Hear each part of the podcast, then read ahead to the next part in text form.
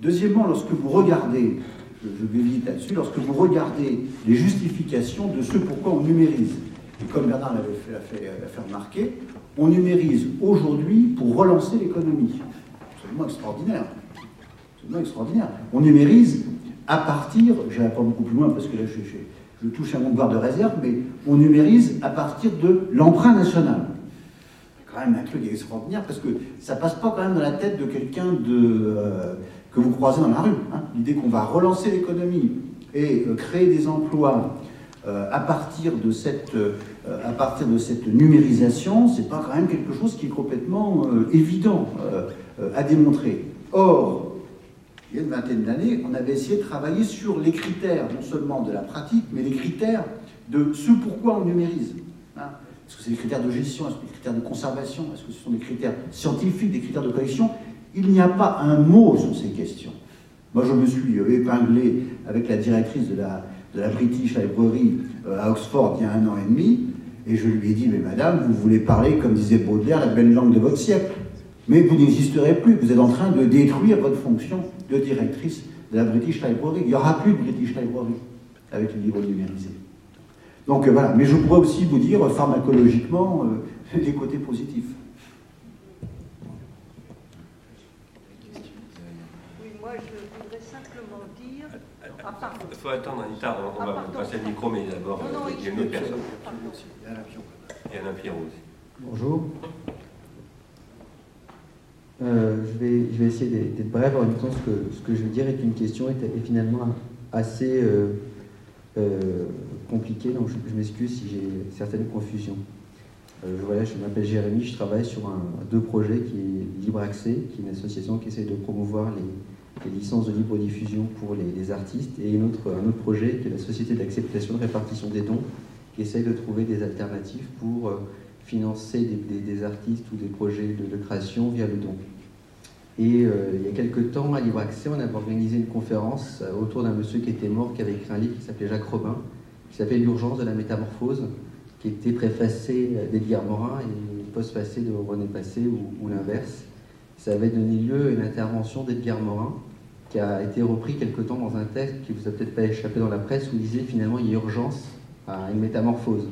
Et ce qui était intéressant dans la pensée de ce monsieur qui s'appelait Jacques Romain, qui est quelqu'un d'important pour, euh, pour plusieurs personnes, parce que c'est une personne qui a, qui a contribué à penser les nouvelles technologies, mais, mais pas seulement, il est arrivé sur la fin de sa vie en se disant qu'il ne peut, pour lui, il ne pouvait pas y avoir de changement possible d'humanité s'il n'y avait pas finalement un changement qui était à la fois global et, entre nous-mêmes. Ça veut dire qu'on doit passer à une, autre, une transformation radicale si on veut améliorer l'humanité. Ça faisait un peu sens il y a urgence de métamorphose.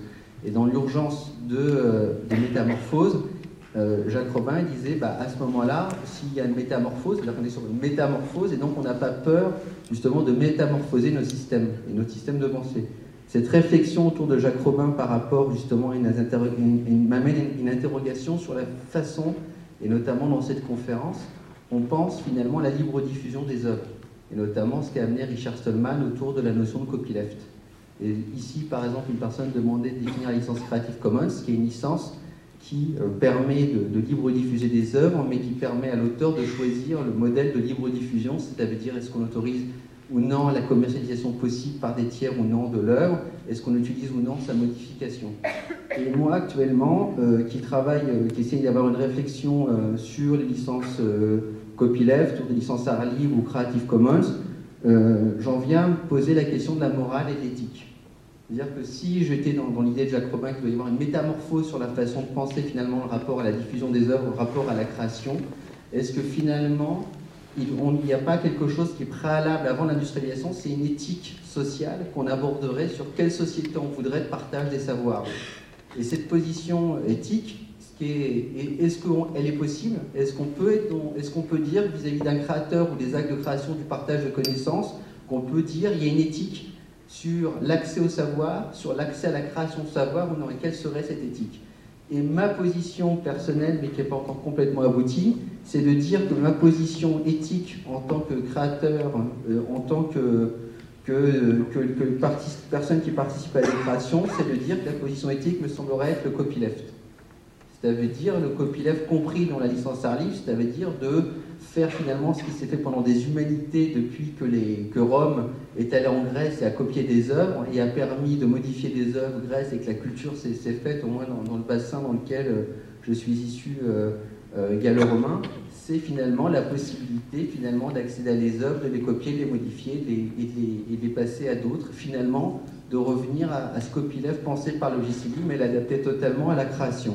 Et donc du coup, euh, dans ma, question finalement euh, vis-à-vis de tout ça et de ce qu'on aborde, euh, c'est pourquoi finalement est si difficile de dire faisons le parti pris de la licence copyleft pour la diffusion des œuvres et assumons que le copyleft à ce moment-là métamorphose le rapport de commercialisation des œuvres et le rapport de modification, mais c'est que c'est quelque chose de vital. Et je ne sais pas, moi, si cette position, elle est tenable, mais si j'ai réfléchi avec modestie sur le point de vue éthique, et pas le point de vue d'imposition, mais de dire est-ce que c'est possible de dire est-ce qu'il peut y avoir un point de vue éthique, à ce moment-là, je serais pour le copyleft. Même dans notre milieu du logiciel libre ou des gens qui partagent la connaissance, cette position-là, pour l'instant, elle est difficile à tenir. Et donc voilà, je voulais vous faire partager cette réflexion sur laquelle je suis actuellement. Et du coup, interroger pourquoi dans, la conférence, par exemple, on parle de Creative Commons, qui est, très bien, mais pourquoi, par exemple, on ne va pas justement parler de licence, euh, des autres licences, qui est déjà quelque part aussi un parti pris dans une certaine vision de la société? Je voudrais juste dire un mot, parce que, en fait, euh, il se trouve qu'on a invité. Euh, Jérémy Zimmerman et, Philippe Aigouin et, qui promeuvent effectivement une, problématique créative commune, ce n'est pas le sujet de la discussion d'aujourd'hui. C'est un sujet en soi, bien entendu, par rapport à la discussion d'aujourd'hui, ça fait partie. Mais, le, thème central sur lequel on a, voulu organiser cette discussion, c'est pas exactement ça. Maintenant, cette question-là est évidemment absolument centrale. Euh, et je pense que nous, nous y reviendrons. on en parlait tout à l'heure dans le conseil d'administration de ce matin ça fait évidemment partie des, problématiques qu'on a essayé d'instruire en tant que telles. Mais aujourd'hui, on n'a pas voulu l'instruire en tant que telles parce qu'on a essayé de poser les prémices de cette question. Après, j'ajouterai euh, un, point à ce que, vient de dire Jérémy, qui s'appelle aussi Jérémy. Euh, poser le, point de vue éthique en préalable à, c'est justement un des enjeux de la discussion d'aujourd'hui. Euh, moi, je, je, tends à penser que ce n'est pas un préalable. Et ça ne vient pas non plus après. On ne veut pas séparer l'économie, la politique, le droit, l'éthique, etc. Pourquoi? Alors là, je parle pour un industrialiste, je crois. Euh, nous posons, en fait, nous, nous définissons le capitalisme comme une économie libidinale, premièrement. Deuxièmement, nous posons que toute société est une économie libidinale. La Chine, par exemple, on pourrait décrire son économie libidinale, je l'ai fait dans un petit papier, sur certains aspects en tout cas, qui n'est pas du tout celle de l'Occident, il est évident que l'économie libinale de la police grecque n'est pas celle de l'impérium romain, etc., etc. Nous posons que cette économie, elle passe par l'économie tout court, et qu'à un moment donné, elle s'industrialise, et qu'il faut penser l'économie libinale dans un monde industriel. Alors, par rapport à ça, euh, cette question éthique, c'est une, une, question qui relève de l'économie libinale, mais euh, elle ne vient pas à mon avis, en préalable. Elle constitue une dimension euh, euh, essentielle de la constitution de ce que j'appelais tout à fait au début de mon intervention, la constitution du circuit de transindividuation. Parce que ce que tu soulèves comme problème, c'est comment on conçoit la règle de la circulation, de construction des circuits de transindividuation, dans le langage qui est le nôtre. Euh, tout à l'heure, bon, tout à l'heure, euh, par rapport à ce que disait Jérémy, j'avais pris un certain nombre de notes en disant, premièrement, une politique citoyenne est toujours collaborative. Un citoyen, c'est un, un contributeur, sinon ce n'est pas un citoyen. Il n'y a pas de consommateur de politique. Ça, c'est la destruction de la démocratie et de la politique. C'est ce qu'on vit en ce moment. Deuxièmement, le savoir, c'est toujours partagé. Un savoir, c'est ce qui est partagé. Si ce n'est pas partagé, ça n'est pas le savoir. Donc on est dans la destruction du savoir. Troisièmement, la réception des œuvres artistiques, ce n'est jamais une réception, c'est toujours une restitution. Et, quelque chose, un, monde artistique dans lequel on empêche le public de restituer, c'est ce qu'on a appelé le droit du public d'ailleurs, Anna Tournerie a appelé ça comme ça, dans une réunion à Sciences Po, euh, ce n'est plus un public, ce sont des consommateurs de culture, tu sais bien, on en a parlé ensemble, c'est toi qui m'avais invité à parler de ces sujets-là. Et bon, alors à partir de là, quelles sont les conditions pour créer ces circuits citoyens de savoir artistique et beaucoup d'autres, technologiques, économiques, c'est ça la question pour moi. Et ça, évidemment, ça induit question éthique dont tu parles, mais ça vient pas, la, question éthique n'est pas en préalable. Elle est à l'intérieur même des praxis. On va revenir à ce qu'on disait tout à l'heure. Il y, a Madame et, Je crois que Jérémy. Juste, euh, juste, Jérémy va le faire. Pour répondre à Jérémy, parce que c'est une, discussion qu'on a déjà pas mal eue. Tu, sais évidemment que la, démarche éthique est au cœur de, euh, de nos actions dans la quadrature du net, que c'est là-dessus qu'on élabore, et qu'on élabore sur cette éthique qui est celle du logiciel libre, qu'on essaye euh, d'élargir à d'autres menaces à d'autres enjeux. Donc je, te rejoins tout à fait sur, cette, sur ce caractère élémentaire, essentiel d'avoir une, réflexion éthique.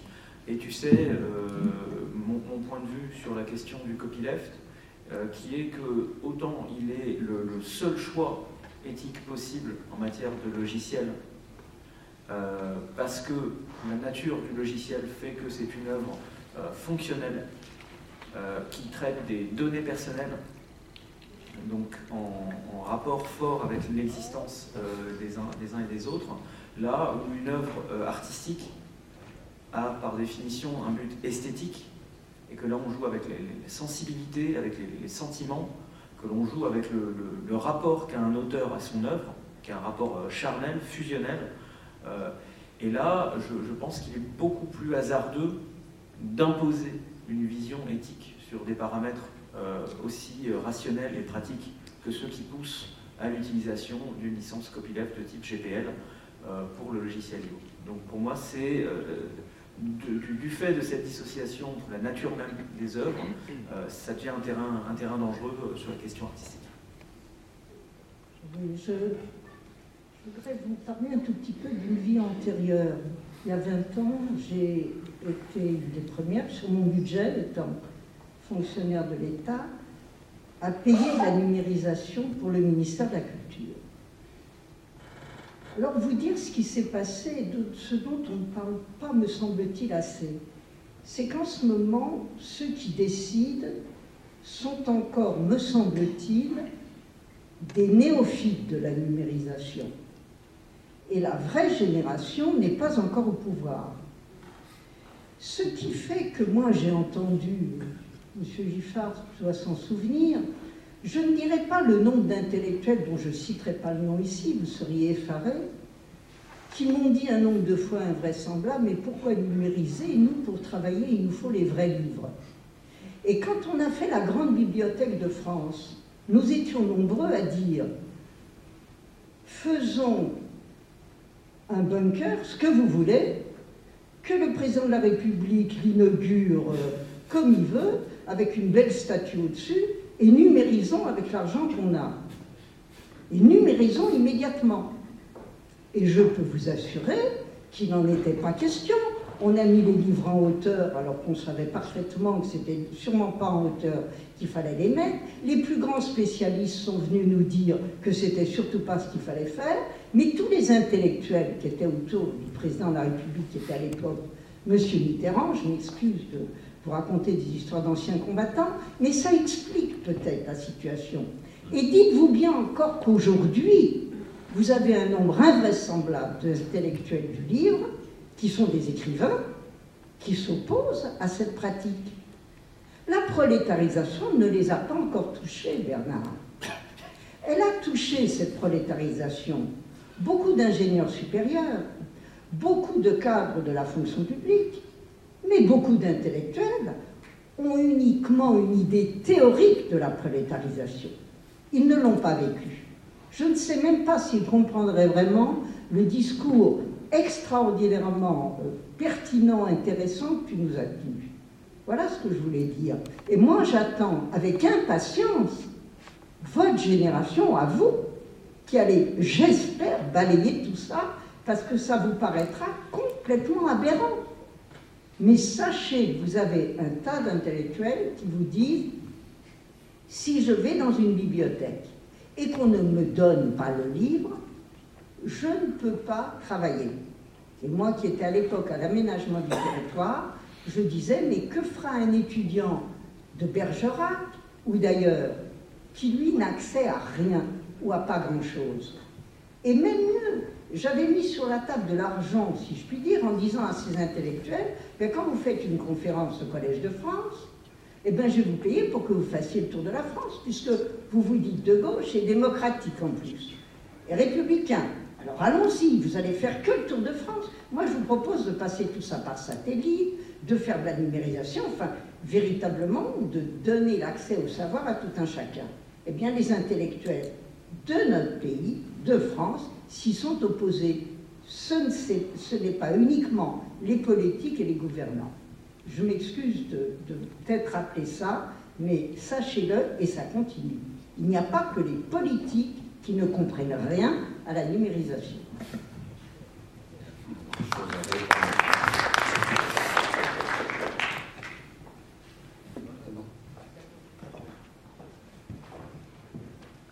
J'aimerais bien revenir un petit peu sur euh, à la fois la notion de, commun euh, et de logiciel libre, qui me paraît lié à euh, le côté transindividuel de réutilisation. Hein. Ce qui nous ramène à la question sur Google et la numérisation du, patrimoine de livres. là, mais a une question plus profonde qu'on n'a pas encore fini de discuter entre les différents acteurs euh, là, c'est la question de la propriété intellectuelle sur des biens immatériels et des droits euh, du lecteur à la réutilisation. Là, euh, parce que actuellement, ce que nous vivons dans la politique du grand emprunt, dans la politique de Google, c'est une politique de privatisation de ce qui avait été autrefois l'objet d'une publication. Je crois que c'est intéressant de jouer sur l'opposition entre publication, privatisation, là, et ce quoi nous assistons à travers l'industrialisation de la connaissance, c'est à une tentative de prise en otage, au moins, euh, de euh, ce qui était publié pour en faire, au moins temporellement, euh, un bien monétisé, comme on dit aujourd'hui, hein, qui est un investissement de point de vue du grand emprunt, qui devra être remboursé à 75%, c'est la règle qui a été fixée par le gouvernement. ce qui aboutit à encourager toute une série d'intellectuels ou de gens du domaine public qui considèrent que ce qui était un objet de savoir transindividuel, qui rentrait dans une économie libidinale, là, devient soudain, et pour 70 ans après la mort des étudiants en droit, ou l'éternité quand ça rentre dans un musée, qui maintenant revendique quelquefois jusqu'au droit moral sur les œuvres qu'il euh, conserve, et avec une justification politique aujourd'hui de dire, ah, dans le cadre de la crise, dans le cadre de cette extension euh, extraordinaire de la sphère de l'économie monétaire à n'importe quel domaine, euh, je pense que quand on parle d'économie libidinale, on veut dire qu'on va sortir de l'économie monétaire, et que aujourd'hui, le sujet de lutte, il est très commun à la lutte des gens du logiciel libre qui disent je publie mon logiciel pour qu'il soit transindividuel, réutilisable, parce qu'il n'a pas de sens, ne fait pas sens s'il n'est pas réutilisé et modifié. Nous avons exactement la même chose à euh, tenir politiquement au sujet du patrimoine, qui soit littéraire ou artistique, en disant que euh, la publication d'une œuvre, et là je ne suis pas d'accord avec vous sur l'œuvre artistique et le lien fusionnel entre l'auteur et son œuvre. Si un auteur publie son œuvre, ça devient un objet social, c'est un bien immatériel, et Dali a le droit de rajouter des moustaches à la Joconde. Bravo. Philippe va commencer, je... Euh... Moi je peux commencer si tu veux. Commence. Euh, je, je aucun moment je n'ai évoqué ce lien fusionnel pour euh, interdire la réutilisation et la modification. Euh, je, pense tout, comme vous. Euh, et la façon dont je vois ça par rapport à l'évolution du, droit d'auteur et de ces droits dits de propriété intellectuelle, qui en soi est un terme très violent, qui vise à faire l'amalgame entre la propriété matérielle des biens rivaux ou excluables avec la production intellectuelle qui par nature est non rivale et non excluable. Euh, quand on voit la dérive du droit d'auteur, moi la, façon dont, j'analyse ça, c'est euh, à, À l'origine, le droit d'auteur était un droit d'équilibre. L'équilibre entre les auteurs, les producteurs et le public. C'est une exception au droit de propriété. Enfin, au, droit commun. Au, droit, commun. Euh, donc, initialement, cela servait à protéger les auteurs contre, contre les producteurs. Cela servait à protéger les producteurs contre d'autres producteurs euh, qui euh, s'accapareraient en quelque sorte la, production des, précédents. Et à aucun moment, à l'origine, le droit d'auteur n'a été tourné contre le public. Et cela fait que depuis un temps assez, assez récent, que l'on est en train de tourner le droit d'auteur contre le public, d'en faire une arme contre le public, ce qui implique euh, par définition euh, d'entrer dans la sphère privée, parce que chacun, euh, chez soi, lorsqu'il accède à des œuvres, est dans sa sphère privée, donc on est en train d'envoyer le, droit d'auteur et donc le... Oui, mais... Comment, dit en français le enforcement Le fait de... la, coercition du droit d'auteur des, infractions au droit d'auteur, on est en train de les faire rentrer dans le domicile des uns et des autres. Et il y a là euh, un, besoin euh, essentiel de défendre les droits du public dans, ce droit d'auteur. Et euh, j'aimerais en citer un exemple qui est tout, tout simple, comme ça, qui est le L122, je dirais, L122.5, deuxième point, je crois, qui définit ce qu'on appelle la copie privée, et qui dit une fois que l'œuvre a été divulguée au public, l'auteur ne peut interdire la copie réservée à l'usage privé du copiste. Alors, euh, euh, les, juristes et avocats des industriels du divertissement s'échappent euh, autour de cette notion en disant bah oui, c'est la copie réservée privé du copiste, donc quand on échange des œuvres sur Internet, on ne fait pas qu'une copie, on met à disposition, etc., etc. Mais ce qui est très important là-dedans, c'est cette notion d'usage privé du copiste. Et c'est bien cette sphère-là, cette sphère de l'usage privé, qu'il nous faut à tout prix préserver comme une façon de, de protéger les droits du public dans, ce droit d'équilibre que devrait être le droit d'auteur. Il faut créer un droit du lecteur. Il faut créer un droit du lecteur. Mais sauf que ça ne peut pas être un droit privé, ça doit être un droit social. Euh, c'est ce qui fait qu'il y a une fragilité de la notion d'usage privé euh, qui s'est glissée là, alors qu'en réalité, euh, c'est tout simplement le, droit d'usage. Alors, moi, j'ai un autre angle de, de, réaction à votre réponse qui est euh, disons, comme nous sommes entre amis, euh, euh, nous avons tendance à, à affirmer ce qui nous est commun et, ce, grand courant d'économie de, la contribution, disons, de, de, sociologie de la contribution qui constitue des espaces de commun et des, pratiques qui sont productrices de capacités chez les individus euh, et qui sont euh, par là euh, des facteurs de, déprolétarisation ou des facteurs de ce que Pierre Damien Huyghe appelle du social non liant. Hein, il, critique, et à mon sens de façon très pertinente, la notion de lien social, parce que le lien social, c'est quand même un machin au nom duquel fait beaucoup de trucs euh, qu'on n'a pas aimés, euh, et, dit, euh, bon, le, par contre, le social, on en a besoin, c'est sûr, on est tous d'accord, et on a maintenant une opportunité extraordinaire qui est de faire du social qui ne nous lie pas au sens des, notes numériques dont, dont parlait tout à l'heure Jérémy. Alors, ça, c'est le champ sur lequel on est, on est d'accord, mais ce champ, on ne peut pas le décréter à, l'échelle euh, de la société et de l'histoire euh, instantanément. On ne peut pas. Euh, donc, nous sommes face à des problèmes de transition et de coexistence. Et, et ce sont ceux-là qui sont difficiles. C'est-à-dire, par exemple, la sphère des communs reconnaît une.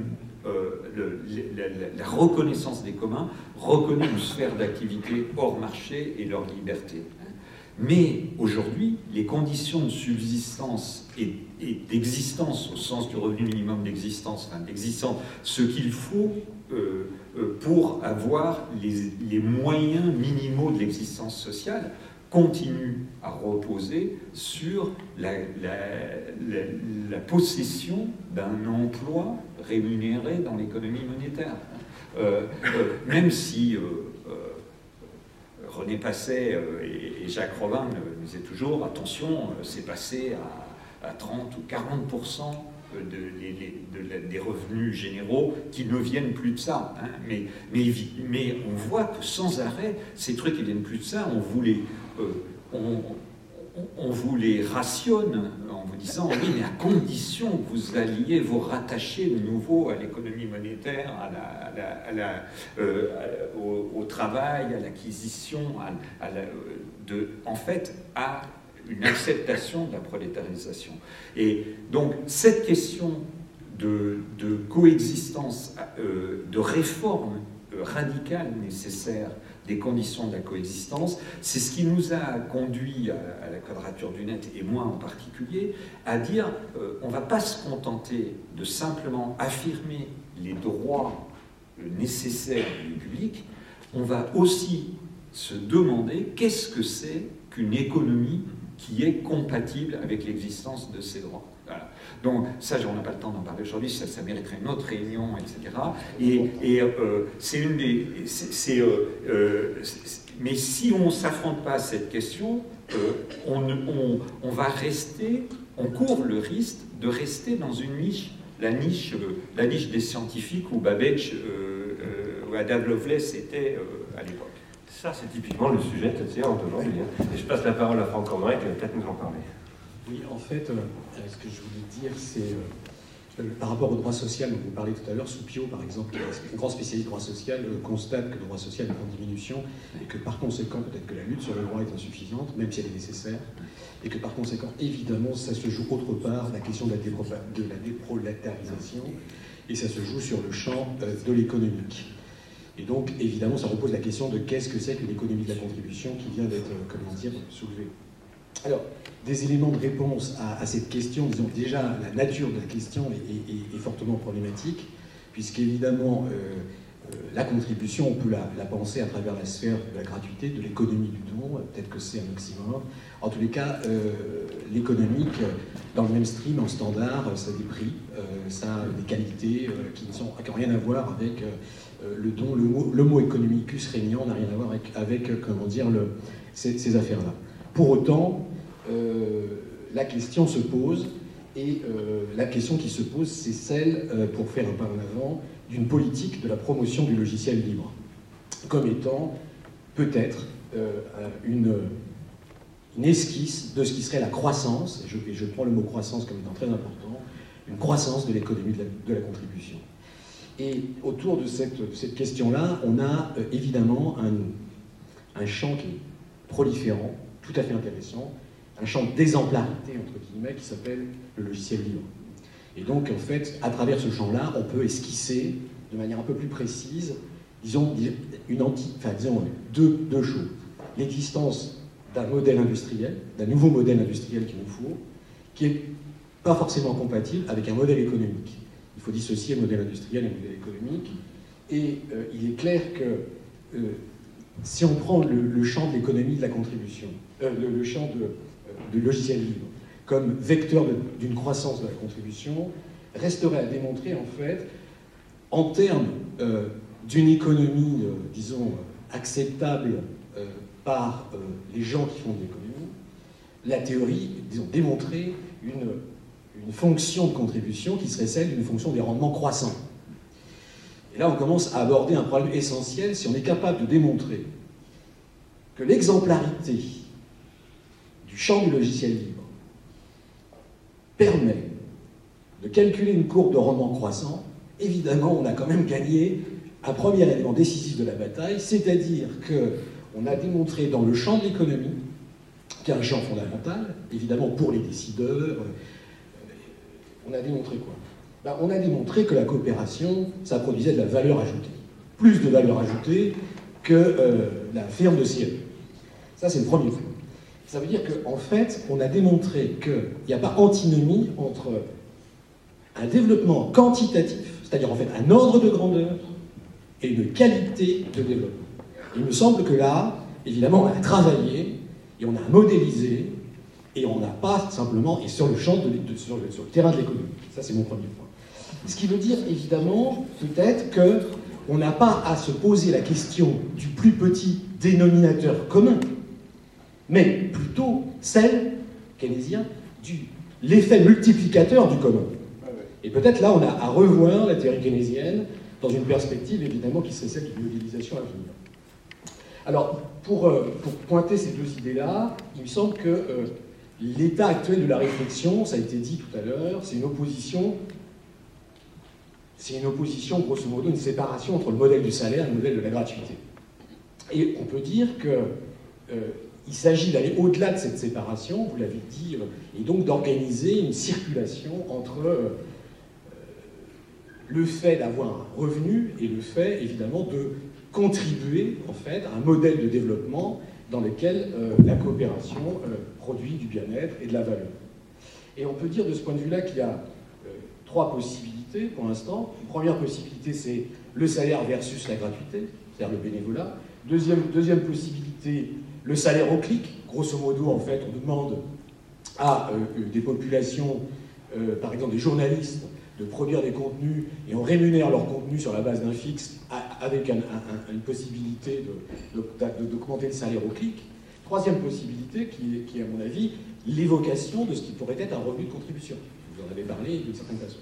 Revenu de contribution qui ne pourra exister que si on est capable de démontrer préalablement qu'il y a une fonction croissante de productivité et d'innovation qui est liée à la contribution. Et il me semble, ça, ça me semble être vraiment un levier, euh, comment dire, un verrou euh, par lequel on doit passer, enfin un tunnel, je ne sais pas la métaphore, mais par lequel on doit passer pour évidemment fonder une économie de la contribution dans le terrain évidemment de l'ordre de grandeur, c'est-à-dire en fait dans un, dans un, terrain où on peut être écouté euh, par des populations de gens qui font un peu d'économie. Ce qui veut dire que, pour terminer cette affaire, évidemment il y, a un, il y, a un, combat, une lutte mais euh, ce combat et cette lutte ne doivent pas être menés uniquement en termes de droit, parce que c'est des défenses. Moi, je suis aussi pour la défense. Euh, parce qu'en fait, grosso modo, on aurait un droit sûr, un droit 2 et un droit A. L'idée, c'est que les droits de propriété, c'est des droits sûrs. Et donc, évidemment, on n'en sort pas si on, on, peut défendre un droit A contre des droits sûrs, mais d'une certaine manière, on est dans la sphère du juridique. Et la sphère du juridique n'est que la sphère de l'accompagnement de l'économie aujourd'hui. Et qu'il faut montrer démontrer en fait qu'il y a une valeur, une théorie de la valeur de la contribution et, on peut la développer. Euh, elle reste à construire évidemment. Euh, il y a des travaux en cours de la valeur sociétale qui, euh, qui, préfigurent ça. C'est pour ça que moi le mot social je ne prends pas. Le mot sociétal, je prends, puisqu'effectivement, il y, a, il y a dans ce mot, disons, une nouveauté à expérimenter, si j'ose dire. Et ça nous permettrait, pour terminer, de, de, de, poser une question, de ne pas opposer, en fait, la doucratie, c'est-à-dire en fait l'invention d'un supplément au just, au it, qui serait la doucratie, et ne pas se limiter en fait dans une lutte qui serait celle uniquement d'un lobby où on a d'une certaine manière à faire un travail pédagogique et essentiel hein, auprès des décideurs qui vont en fait faire des lois, les lois en fait concernant euh, ces affaires du numérique. Voilà ce que je voulais dire. Peut-être juste deux pointeurs. Euh, alors d'abord sur sociétal, merci de m'avoir rectifié. Enfin, c'est mon propre usage d'employer ce mot-là plutôt que social, mais j'avais voulu faire un jeu de mots avec le lien social, mais il, s'est vengé sur moi.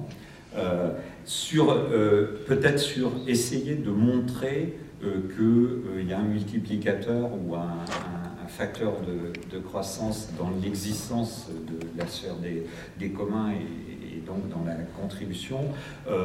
bon, Benker a une réflexion qui n'est pas euh, en fait extrêmement tillée sur le plan économique, mais qui est de, cette nature dans le livre qui s'appelle La richesse des réseaux euh, euh, en français. Hein, et qui est édité aux presses universitaires de Lyon. Et puis, dans une étude qu'on a fait avec Mérite aux, Pays-Bas sur l'impact économique et sur l'innovation des logiciels libres, il y a un chercheur qui s'appelle Hugh Meisters, qui est, un néerlandais, qui a euh, il, a, euh, il a pris un modèle de croissance endogène, euh, un modèle existant, et à l'intérieur, il est, il est, parti de l'hypothèse, disons, probablement vraie, que l'existence de, de, logiciels librement accessibles et utilisables et modifiables favorisait l'internalisation des compétences.